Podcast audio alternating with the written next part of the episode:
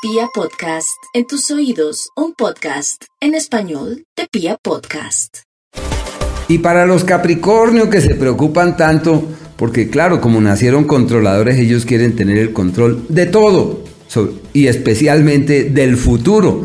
Pero bueno, gracias a Dios y quiero darles una noticia maravillosa, que hasta el día de ayer les llegaron sus crisis como tres meses que han tenido mucha intranquilidad, vaivenes, altibajos, preocupaciones, ¿no? Y como nacieron controladores, ellos quieren tener todo bajo control. Así que muy duro ese ciclo. Ya se acabaron todos los problemas, están plenos de ilusiones, sueños y esperanzas, expectativas de viajes, alianzas con otros, acuerdos con terceros y por lo pronto la creatividad, el arte, el ingenio, la inventiva puede ser una fuente que les inspire para abrirse camino hacia nuevos destinos. Están divinamente. Un tiempo, ahora sí es un tiempo bueno hasta para el amor, para el placer, para encontrar a alguien más en la vida, para tomar nuevos rumbos. Lo que quieran hacer excelente y se pueden como embellecer.